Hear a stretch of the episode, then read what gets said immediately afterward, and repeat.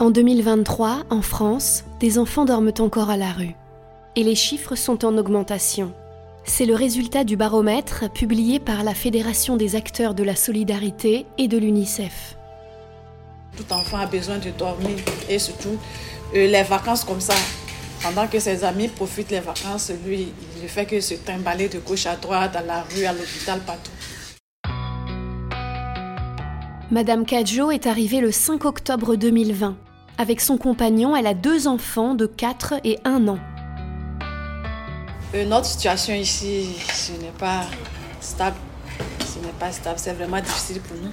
On a problème d'hébergement, on a problème de papier, tout. Tout ce qui est problème de France, on a ça. Avec le 115 passé, par là de gauche à droite et des fois aussi pas de place.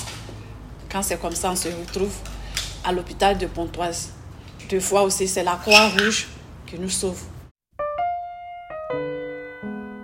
Avec le 115, on nous amène dans les chambres d'hôtel pour des séjours deux semaines, trois semaines.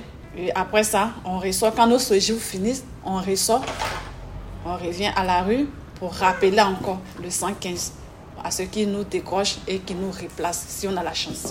D'accord. Donc c'est tous les jours que vous appelez 115 ah Oui, tous les jours. D'accord. Dès le matin Dès le matin, à 9h.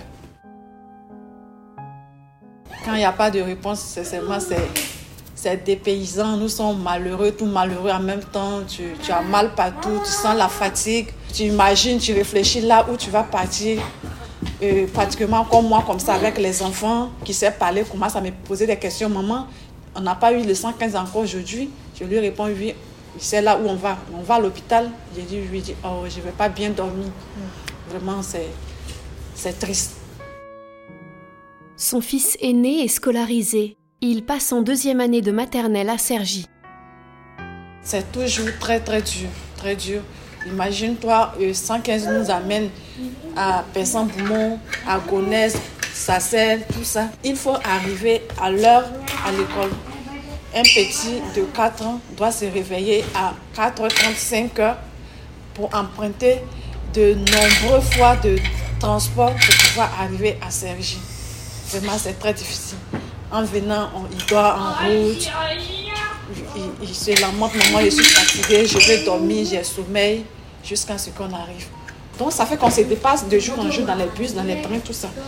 Je, me pose la question, pourquoi ne pas voir dans les dossiers, nous qui, qui, avons les enfants qui sont scolarisés à CJ, nous mettre au moins près de CJ, bien dans le CJ, et puis ceux aussi qui sont loin là-bas, les mettre dans les régions.